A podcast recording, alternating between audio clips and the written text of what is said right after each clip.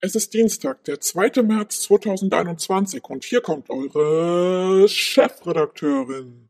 Heute erinnern wir uns an Udo Walz mit einem Interview, das ich mit ihm geführt habe und ihr werdet hören, dass das eine echte Herausforderung war. Ich bin Anja Fließbach, Chefredakteurin, Unternehmerin, Mutter von drei Kindern und ich liebe meinen Job. Schöne Models, Erfolgsgeschichten, Prominente. Das ist mein Leben. Ich treffe die Schönen, die Reichen und Erfolgreichen Politiker, Schauspieler, Könige, Unternehmer und Coaches. Alle Menschen sind interessant und jeder hat seine Geschichte und das hier ist meine. Das erste Zusammentreffen mit Udo Walz war schon ein bisschen schwierig.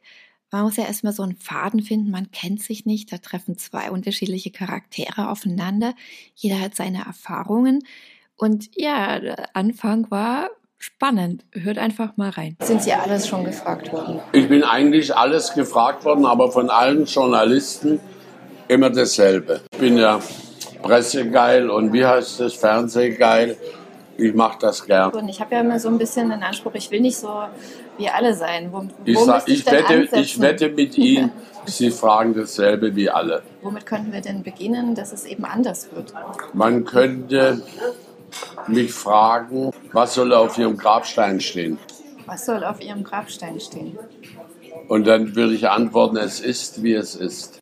In dem Interview, das ich mit Udo Walz geführt habe, sollte es natürlich um ihn gehen, um sein Leben, aber ich hatte auch so ein paar bestimmte Punkte, wo ich noch ein paar O-Töne oder ein Stück Interview für andere Geschichten brauchte.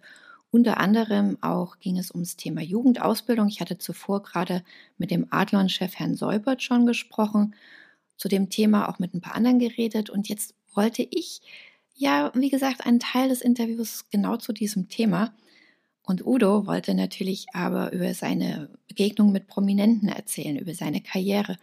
Und das ist so ein bisschen war schwierig, weil er natürlich oft abgeschweift ist. Ich wollte aber wieder zurück auf mein Thema. Er hat mich auch schon ab und zu mal provoziert mit so ein paar privaten Dingen. Da darf man sich auch nicht aus der Bahn werfen lassen. Man muss kurz darauf reagieren, um nicht unhöflich zu sein, dann aber wieder zurück zum Punkt kommen. War nicht so leicht, war nicht so leicht, aber hat Spaß gemacht. Hört mal zu.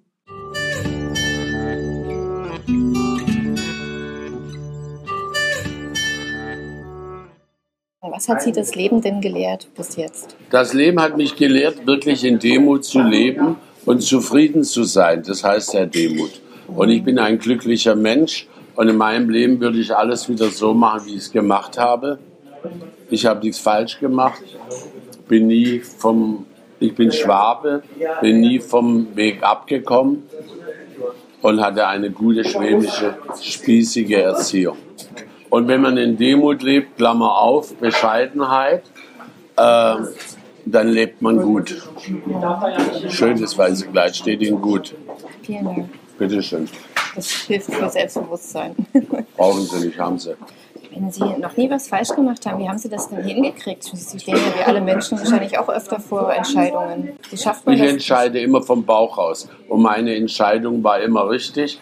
Ich war mal bei Big Brother äh, habe ich denen die Haare geföhnt. Alle haben gesagt, geh nicht zu Big Brother, ich soll denen die Haare föhnen.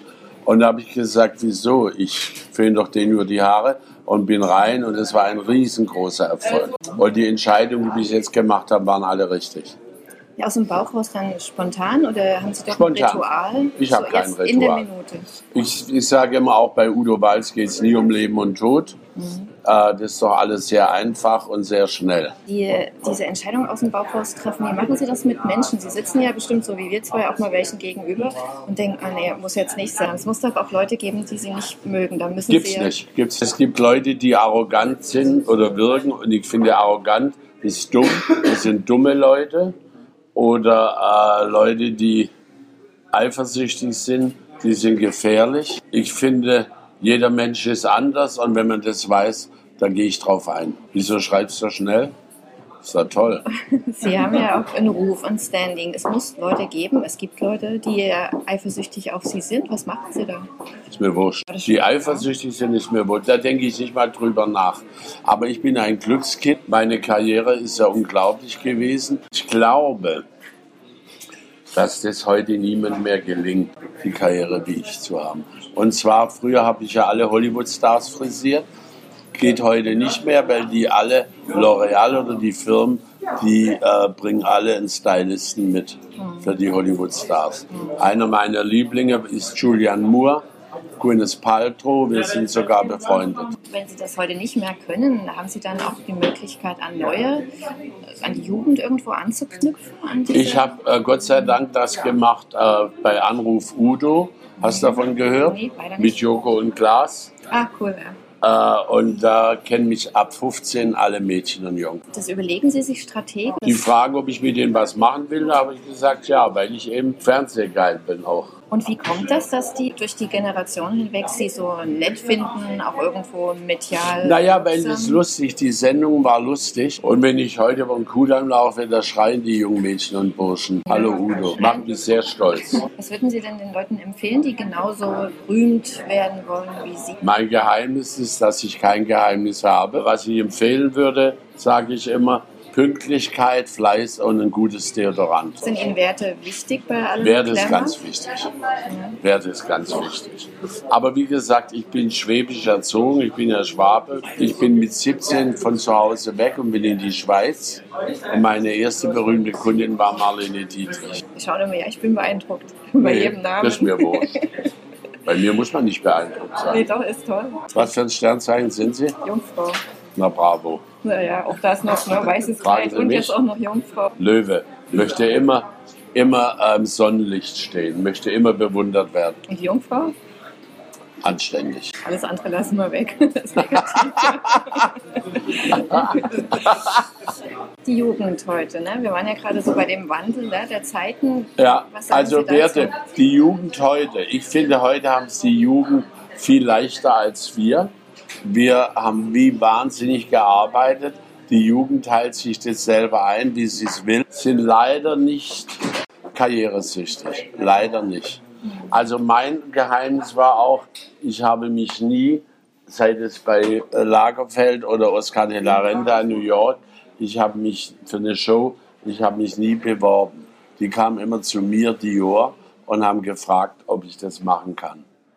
Und das fand ich ganz toll, dass ich nicht irgendwo hin musste und mich anbiedern. Wie findest du das? Na, das hätte ich auch gerne. Ja? Ne? Ich finde es so ein bisschen Ja, anstrengend, dass ja wir überall hinrennen müssen. Passiert schon noch, warten wir mal ab. Sprechen wir mal noch. Denn Sie haben ja hier sicherlich auch im Laden relativ viele junge Leute und auch immer wieder neue. Nur junge Leute, ja. Was sollten die denn vielleicht Ihrer Meinung nach tun? Also, die dürfen hier nicht Berliner.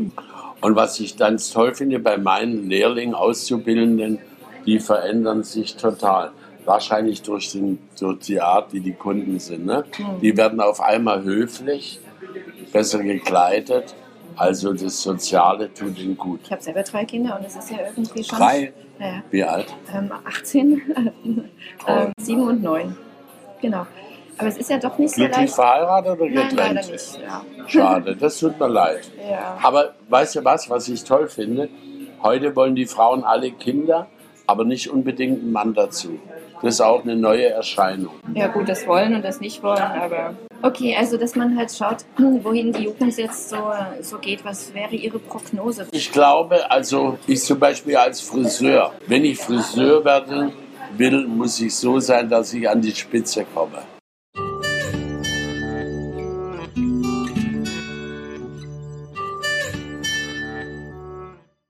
Na, was sagt ihr? Also man hört ja, dass es ein unglaublich toller Mensch war. Es tut einem im Herzen weh, dass er nicht mehr da ist. Wie kann man solche Menschen auf dieser Welt nur verlieren? Das ist furchtbar. Puh. Aber das Interview an sich, ja, ihr habt es gehört, ne? Das ist ein Ding. Und das geht ja vor allen Dingen noch viel weiter. Ich werde euch das morgen vorspielen, wie sich das entwickelt hat.